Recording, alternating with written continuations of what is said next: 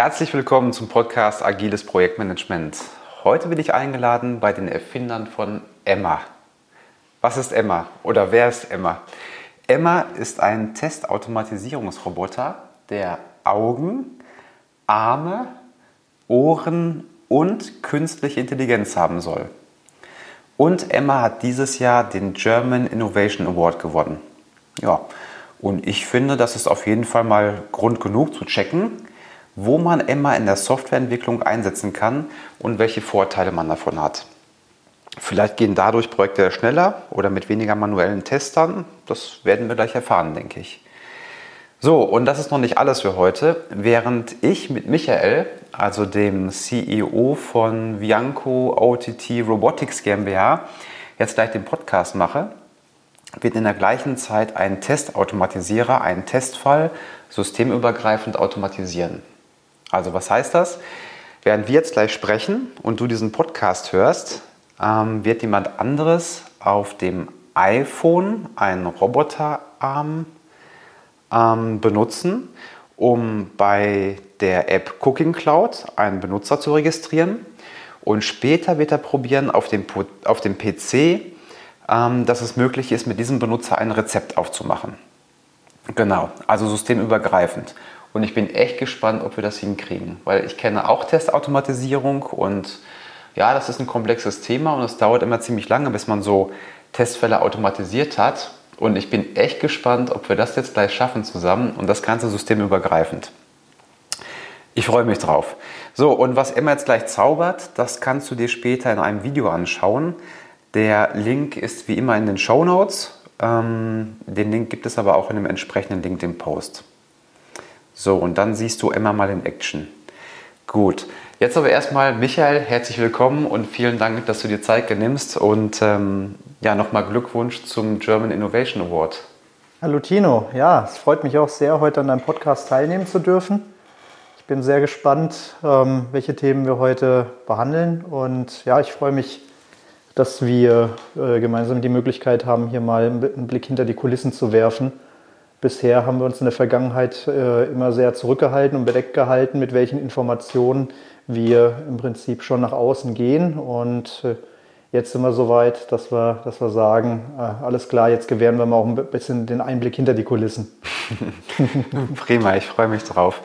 Ja, Michael, vielleicht ähm, für die Zuhörer, was ist denn überhaupt Emma? Also wenn ich ich bin ja gerade bei dir im Büro und hier steht auch eine Emma und vor mir steht ein schwarzer Schrank. Das sieht so aus wie von David Copperfield. Da kann man jetzt eine Frau reinpacken und durchsägen in der Mitte, so ungefähr. Also schon sehr geheimnisvoll. Ähm, deswegen wirklich mal, schau dir später dieses Video an. Das ist wirklich hochinteressant, dieses Teil in live zu sehen. Michael, was ist Emma? Emma ist unsere digitale Assistentin, die in verschiedenen Formen in Erscheinung treten kann. Also die Emma, die du jetzt hier siehst, ist eine Emma, ein Roboter, die in der Lage ist, aufgrund von Wahrnehmung tatsächlich Software zu bedienen, zu testen oder auch einfach allgemein zu steuern, wie ein Mensch das macht. Emma simuliert in diesem Zusammenhang den Menschen und ähm, nutzt ihre künstliche Intelligenz und ihre Wahrnehmung und ähm, die Möglichkeit, Dinge im Kontext zu verstehen, um bestimmte Handlungen auf den Devices zu durchführen zu können und damit ist sie in der Lage, jede Software auf jedem Device zu steuern. Okay, das ist ja schon mal ein hoher Anspruch, will ich mal sagen. Das heißt, ihr wollt damit einen Menschen simulieren. Also ich durfte ja gerade schon mal einen Blick in diesen Schrank werfen und ich habe gesehen, in da, den Körper von Emma. genau. Und ich habe gesehen, da war ein ja, ein sehr interessanter Roboterarm drin mit einem Finger. Das heißt, so wie ich es verstehe, man kann quasi ein Gerät nehmen, sagen wir mal ein iPhone oder ein iPad, kann das da reinstellen in die Halterung und dieser Arm würde dann dieses Gerät steuern. Richtig? Okay, und dazu hätte ich eine Frage. Mhm. Und zwar bei den Softwareautomatisierungen, die ich damals kennengelernt habe, da brauchte man entweder irgendwelche Jailbreaks, musste mit Kabel reingehen oder irgendwelche anderen Hacks und musste die Software da manipulieren.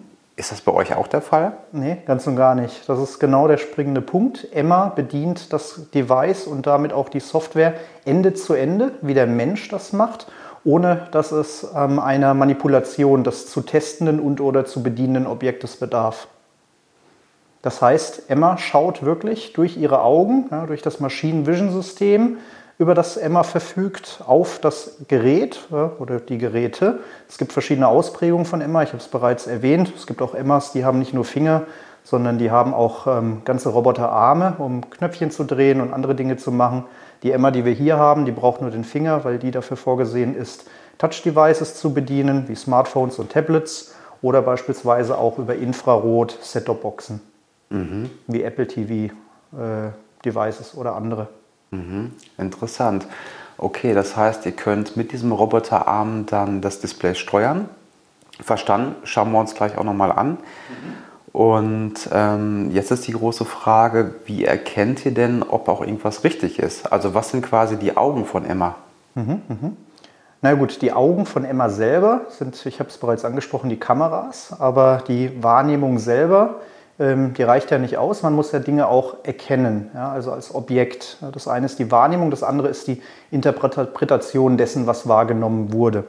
Und ähm, ich habe mit Emma, mit der Software, mit der ich im Prinzip Emma auch mitteile, was sie zu machen hat und worauf sie achten soll, die Möglichkeit, genau diese Objekte anzulegen. Ja, seien es jetzt zum Beispiel Icons, mit denen äh, die Emma anklicken soll, um die App zu starten, Cooking Cloud jetzt beispielsweise, ähm, oder andere Objekte. Emma kann lesen, ja, also Emma kann Dinge sehen, sie kann Texte sehen, sie kann, ähm, an, sie kann lesen, wie ein Mensch äh, das machen kann.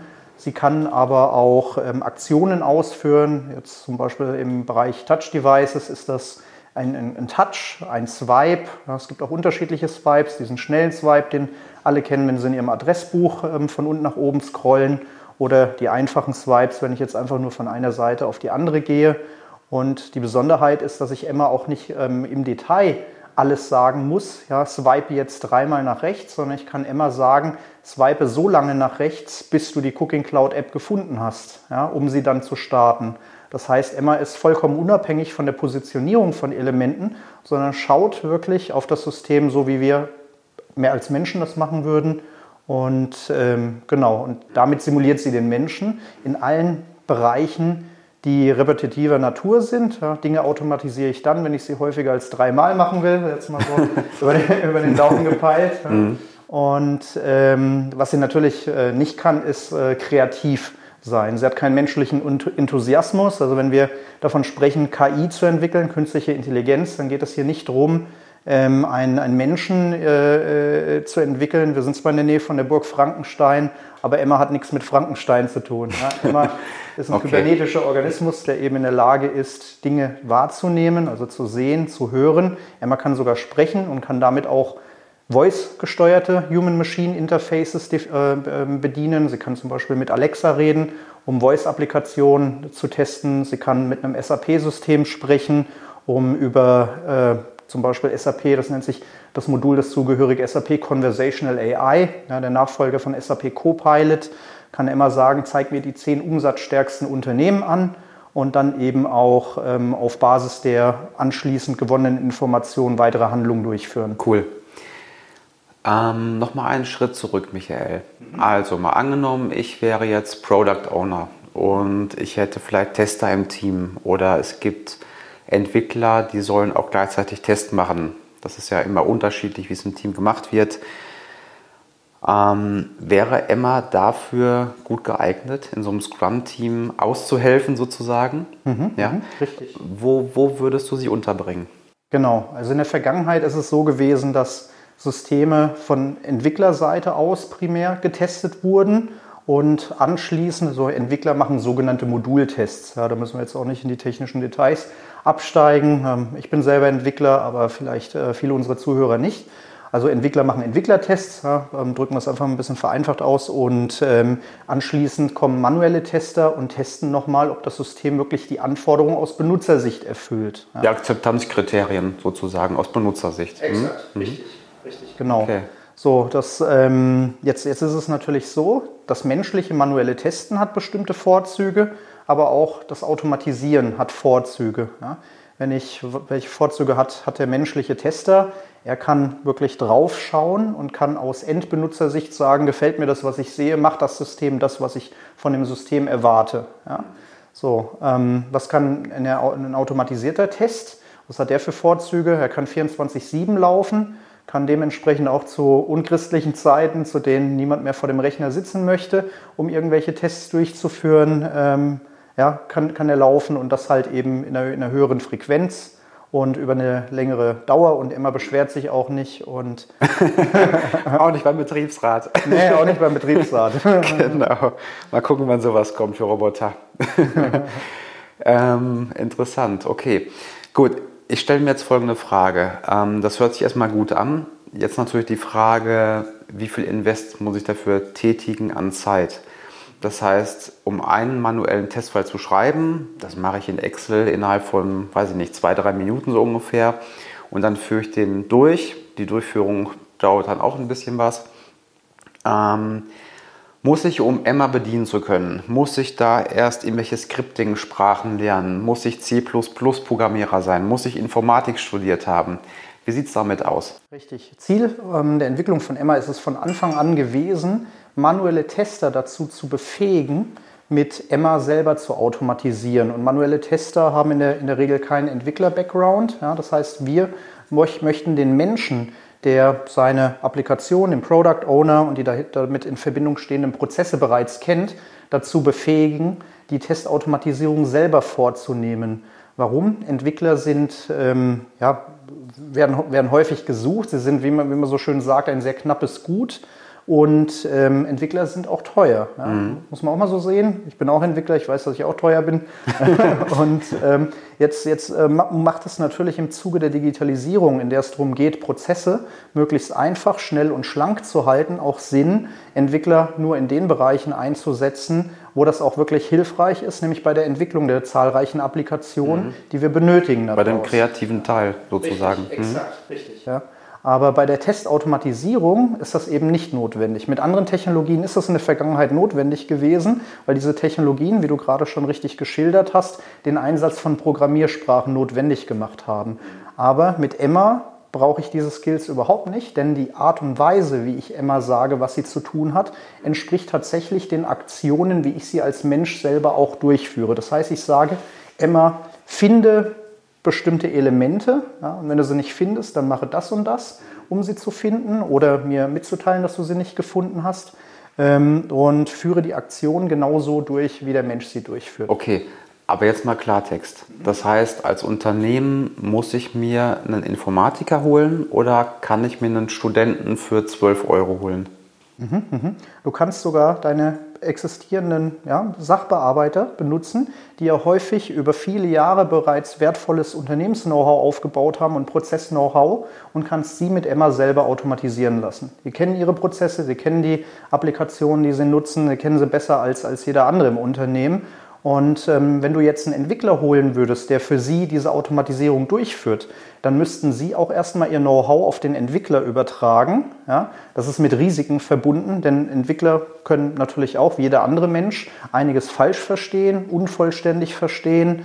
Ähm, es kommt zum Kommunikationsping-Pong oder kam es in der, in der Vergangenheit zum Kommunikationsping-Pong zwischen den äh, Prozessexperten und den Entwicklern selber, bis dann so eine Automatisierung erstmal entwickelt wurde, gingen mehrere Wochen, Monate bis manchmal sogar ein Jahr ins Land. Ja. Ähm, es gibt ja die Automatisierungspyramide mhm. und die besagt, dass man unten bei der Pyramide, wo die sehr breit ist, mhm. da sind die Modultests. Also es bedeutet, der Entwickler, der soll ganz viel testen halt ne, auf der Source Code Ebene. Mhm. mhm. Und dann ganz oben bei der Spitze, da sind die sogenannten GUI-Tests, also das, was man sieht. Das passt da jetzt nicht zu eurem Modell, oder? Zu dieser Entwicklung, zu dieser Pyramide. Mhm. Ähm, warum hat man das gemacht? Weil man denkt, naja, wenn die Designer immer wieder neue Ideen haben und das User Interface wird geändert, also das, was man mit den Augen sieht, dann müssen wir auch diese automatisierten Testfälle immer wieder anpassen. Wie ist das bei euch? Also passt das auch zu der Pyramide oder habt ihr dann eine Lösung gefunden, um das zu umgehen? Mhm. Die Pyramide ist ähm, Deswegen eine Pyramide, weil, wie du das schon richtig beschrieben hast, der Großteil der Tests in der Vergangenheit sich immer in diesen unteren Layern, in diesen unteren Bereichen abgespielt haben. Modultests, die kann ich in, in großer Anzahl, in, in, einer sehr schnellen Abfolge, kann ich die durchführen, während das manuelle Testen oben in der Spitze der Pyramide, also die User Acceptance, der User Acceptance Test, der eigentliche Abnahmetest, ähm, dafür habe ich, die sind wesentlich teurer. Ja, also wenn man die, sich die Pyramide anschaut, dann ist es, äh, je weiter man von unten nach oben läuft, ähm, nimmt die Geschwindigkeit ab und die Kosten nehmen zu. Ja. Also unten Modultests durchzuführen geht sehr schnell und die Kosten sind sehr gering. Ähm, Tests in der Spitze der Pyramide durchzuführen, die sind sehr teuer, weil ich dazu Menschen natürlich einsetzen muss, die diese Tests durchführen und die sind sehr langsam. Ja, weil ein Mensch natürlich mit menschlicher Geschwindigkeit äh, testet und jetzt nicht, ähm, keine Ahnung, 300.000 Requests pro Sekunde absetzen kann, ja, wie, wie eine Maschine. Ja, ja das schaffen so, die wenigsten, ja. Genau. Stimmt. Mit Emma ist es möglich, diese, diese Pyramide und ähm, die äh, gegebenen Verhältnisse der Vergangenheit eben umzukehren. Es wird sehr günstig mit Emma zu automatisieren. Emma arbeitet für wenige Cents pro Stunde ja, umgerechnet. Ähm, das schafft man auch mit den günstigsten Stundensätzen nicht. Ähm, und kann dabei natürlich auch mit einer Intensität, dadurch, dass sie 24-7 testen kann, äh, auch, auch wesentlich mehr Produktivität in den Testablauf bringen. Und man äh, darf natürlich auch nicht vergessen, dass eine Maschine, die auf ein, ein Screen schaut, die kann nichts übersehen. Die Maschine, die wird nicht müde. Ja, wenn, wenn, ein bestimmtes Element erwartet wird, ein bestimmter Text, dann sieht die Maschine den und als Mensch kann ich da mal Dinge übersehen. Und okay. ja. Ähm, ich würde ich würd nochmal gerne einen Schritt zurück. Äh, du hast ja am Anfang gesagt, Robotics Process Automation. Mhm?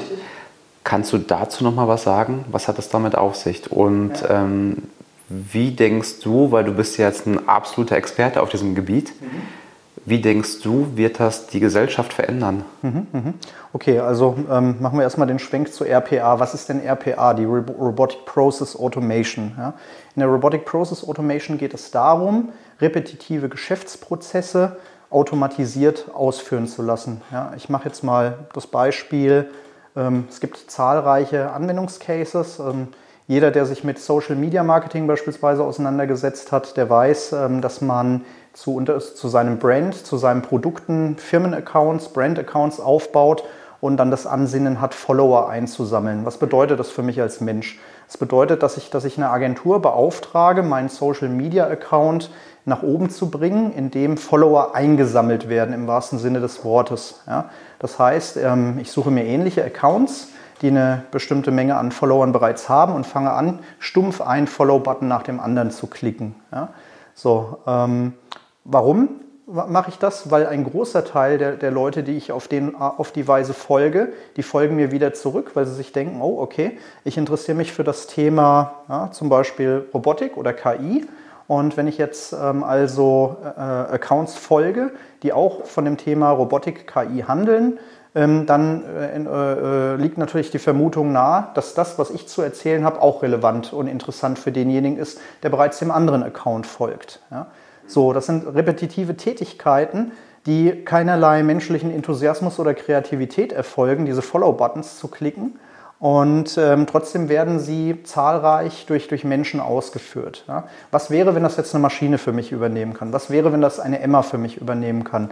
Oder ein anderer Prozess. Ich bin, ähm, ich bin ein Unternehmen im Bereich B2C, vermarkte Produkte über meine Webshops. Ja? Ich verkaufe beispielsweise, sage ich mal, die die schönsten Schraubenzieher auf der Welt. Ja? Und äh, publiziere das ganz stolz mit meinem Brand nach außen. So, jetzt, jetzt habe ich unterschiedliche Geschäftsprozesse, die hinter den Kulissen ablaufen. Beispielsweise, ich kriege Bestellungen rein über meinen Webshop und muss Rechnungen ausdrucken. Und ähm, jetzt dazu melde ich mich an, beispielsweise in einem Magento Webshop-System und äh, schaue, welche Bestellungen sind reingekommen. Und äh, zu, zu den Bestellungen erstelle ich dann Rechnungen innerhalb des äh, des Systems und drucke diese aus. Ja. Das haben in der Vergangenheit in vielen Unternehmen haben das, haben das Menschen gemacht. Und ähm, die Frage ist jetzt eben gewesen, wie können wir das denn automatisieren? Das lässt sich mit immer eben hervorragend automatisieren, weil das eine hochgradig automatisierbare Tätigkeit ist, die repetitiv immer wieder gemacht werden muss, aber keinerlei tiefergehende Anforderungen an, den, an denjenigen stellt, der sie durchführt, außer dass er äh, die Muße mitbringen muss, die ganze Zeit irgendwelche Knöpfe zu drücken. Ah, okay, das heißt, man kann Emma nicht nur zur Testautomatisierung benutzen, sondern auch halt, um diese Geschäftsprozesse zu automatisieren. Richtig, genau. Ah, okay. Wir haben Emma Gut, Anfang. Michael, aber Emma ist bestimmt nicht perfekt. Irgendwo gibt es auch Schwachstellen. Wo würdest du sagen, wo ist Emma nicht das Mittel zur Wahl? Genau, also ein, eingangs habe ich ja bereits beschrieben, wenn es um kreative Prozesse geht, dann ist Emma natürlich nicht geeignet. Also Emma wird keine ähm, Beiträge schreiben, zumindest jetzt nicht in absehbarer Zeit, in den nächsten Wochen, die dann auf Social-Media-Kanälen gepostet werden können. Und ähm, was du natürlich auch nicht machen möchtest, ist dir hier ähm, mehrere hunderttausend oder Millionen Emmas hinzustellen, um Last- und Performance-Tests durchzuführen. Ja, wenn du jetzt zum Beispiel einen Login-Prozess ähm, gegen ein bestimmtes System durchführen möchtest mit einer hohen Intensität gleichzeitig, um zu schauen, wie viel Last das System verträgt, dann würdest du das nicht mit den physischen Robotern machen, sondern dafür gibt es dann andere Lösungen, die geeigneter sind. Alles klar. Ich sehe gerade hier, der Paul, der hebt die Hand. So, ich gehe jetzt gerade mal hier. Ja, dieser Podcast ist echt ein bisschen interaktiver als die anderen, muss ich sagen. Ich gehe einmal vor den Bildschirm. Okay, also du bist fertig. Gut, das werde ich mir jetzt mal live angucken. Michael, du öffnest deinen schwarzen Schrank und ich bin gespannt, was Emma so tut. Ähm, wir machen hier gerade einmal eine Pause und ähm, ja, bis gleich. So, wir sind wieder da und ich muss sagen, ja, das war schon recht beeindruckend. Ähm, wir haben das Video aufgenommen. Michael hat zufällig so ein Gimbal, was heißt zufällig? Michael hat einen Gimbal und äh, wir konnten damit Emma einmal filmen und konnten dann sehen, was auch der PC gemacht hat. Also von daher, ja, schon eine interessante Lösung, muss ich sagen. Das heißt auch dieses systemübergreifende, einmal den Arm, das physikalisch zu machen auf dem iPad. Ich dachte, wir haben ein iPhone drin, nee, ist ein iPad. Und dann aber ähm, den Anschlusstestfall auf dem PC durchzuführen, jo, nicht schlecht. Ja, das ist genau eine der großen Besonderheiten von Emma, dass sie nicht nur mit Medienbrüchen umgehen kann, sondern mit kompletten Systembrüchen. Ja, das heißt, sie kann einen Test oder eine Automatisierung auf, auf einem Device ähm, be beginnen und auf einem anderen Device fortsetzen. Ja, das hast du ganz häufig dann, wenn du jetzt zum Beispiel wie hier in einem Registrierungsprozess, ähm, du sagst, ich registriere mich über die App, bekomme dann aber eine Bestätigungsmail geschickt und äh, muss dort dann auch erstmal auf den Link in der, im E-Mail-Programm auf dem PC klicken. Ähm, insbesondere dann, wenn ich jetzt zum Beispiel diese Mail nicht äh, auf dem iPhone auch angezeigt bekomme, sondern auf einem anderen Device. Und damit hat Emma halt eben überhaupt keine Schwierigkeiten. Ja, ich könnte es mir auch gut vorstellen im Monitoring-Bereich. Im Monitoring-Bereich immer wieder die gleichen Use Cases durchführen, Ende zu Ende. Ja, coole Sache. Trotzdem frage ich mich noch eine Sache. Und zwar, wie lange dauert es denn wirklich, bis man jemand so weit fähig hat, dass der, ja, dass der arbeitsfähig ist? Also mal angenommen jetzt, jemand hört zu, wird sagen, jo, ist für mich interessant und er wird die Lösung evaluieren wollen. Das bietet dir wahrscheinlich auch an, denke ich mal. Mhm, richtig? Dann gibt es eine Evaluierungsphase von vielleicht einem Monat. So, wie lange braucht denn jetzt die Dame oder der Herr, bis die wirklich einsatzfähig sind? Wie geht ihr dabei vor? Gibt es ja erstmal einen Workshop und dann vier Wochen Einarbeitungsphase oder wie läuft das ab? Da einmal Klartext. Genau, genau, richtig. Wie läuft das ab? Also wir würden zunächst einmal einen gemeinsamen Termin vereinbaren, um ähm, zu zeigen, wie Emma funktioniert, ja, um auch fortzuführen, warum Emma so einfach in der Benutzung ist. Diese Termine dauern in der Regel eine Stunde. Also wir haben dann in der Regel ähm, einen einstündigen Zoom-Call miteinander, führen das Ganze remote vor. Und äh, das reicht dann in der Regel auch schon, um, äh, um das Verständnis tatsächlich dazu zu entwickeln, warum der Einsatz von Emma so leicht und spielerisch erfolgen kann, sodass wirklich sogar Sacharbeiter, ja, das, also ähm, äh, jemand, der keinen kein, ähm, technischen Hintergrund hat, ja, das, das meine ich mit Facharbeiter, Sacharbeiter, also Leute, die Prozesswissen haben, ja, die ähm, Produktwissen haben, äh, in der Lage sind, mit Emma dann eben selber zu automatisieren. Also das äh, zu, zu zeigen. Das dauert in der Regel mal eine Stunde. Das zeigen wir dann anhand von verschiedenen Prozessen. Weil jede Software, jede fremde Software, die man sich anschaut, die schreckt erstmal ab. Oh, ich muss jetzt irgendwas Neues lernen. Und dann wird immer ziemlich schnell erkannt. Ähm, in der Regel in der, in der zweiten halben Stunde wird dann schon erkannt, ach Mensch, das kann ich ja tatsächlich auch selber. Und wir übergeben dann auch im wahrsten Sinne des Wortes die Maus und lassen die Leute selber automatisieren. Ja, ja das habe ich eben gesehen. Also ich dachte, ihr habt irgendwelche abgefahrenen Skriptsprachen, die man da lernen muss. Ähm, was ich gesehen habe, das war ja eher sowas wie Lego Mindstorms, was ich gerade mit meiner Tochter mache. Das heißt, ich ziehe mir da die Bausteine irgendwie, also habe ich jetzt so wahrgenommen, ich ziehe mir die Bausteine von links nach rechts und sage dann nochmal irgendwie äh, von bis oder eins oder fünf. Und ähm, das sah jetzt auf den ersten Blick ganz ähm, relativ einfach aus. Mhm, mh. Aber unter uns, wie lange braucht jetzt jemand? Braucht der einen Drei-Tages-Workshop, bis der eine Drei-Tages-Schulung, bis die Person eingearbeitet ist? Oder zwei Tage oder fünf Tage? Was würdest du sagen? Wann wäre die so weit, dass die die ersten Sachen automatisieren kann? Genau, also in der Regel machen wir, nachdem das erste Interesse bestätigt wurde, einen gemeinsamen Workshop miteinander und ähm, der dauert zwei Tage.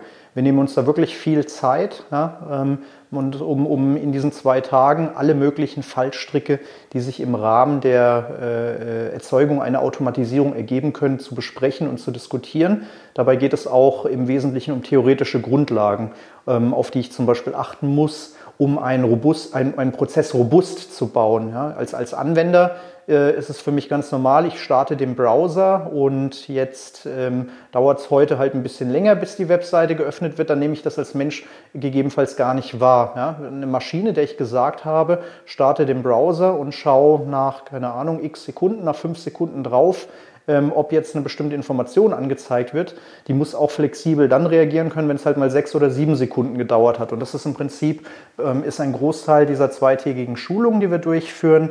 Ähm, da geht es um die Sensibilisierung für, für diese Details, auf die ich da achten muss um dann eben wirklich auch zu, zu verstehen, wie baue ich robuste Prozesse. Ich will nicht einfach irgendwas automatisieren, sondern ich will, dass das auch robust läuft. Deswegen nehmen wir uns zwei Tage Zeit. Ja? Und ähm, der eigentliche Anteil, um, um mit Emma klarzukommen, der ist ähm, in, ich sage jetzt mal, vielleicht vier Stunden erledigt, also in einem halben Tag. Und ähm, die, die äh, eineinhalb Tage, die äh, den ganzen Workshop noch begleiten, die beschreiben dann halt wirklich unterschiedliche theoretische, praktische Fallstricke, die sich ähm, im Zuge einer Automatisierung ergeben können. Und das heißt in zwei Tagen, also da haben wir wirklich ganz, ganz bequem äh, alle, alles notwendige Wissen vermittelt, um wirklich auch ganz, ganz komplexe Prozesse automatisieren zu können. Aber nur mal zum Vergleich, du hast gesagt, so drei, zwei, drei oder fünf Tage. Also für den Einsatz anderer Lösungen werden mehrere Wochen benötigt, ähm, bis hin zu Zertifizierungen und die werden ab, absolviert von IT-Lern, von Programmierern. Da denke ich auch gerade dran, ein Selenium beispielsweise. Bevor ich damit starte, muss ich ja schon erstmal JavaScript zum Beispiel programmieren können. Ne? Richtig, genau. Hm, das stimmt.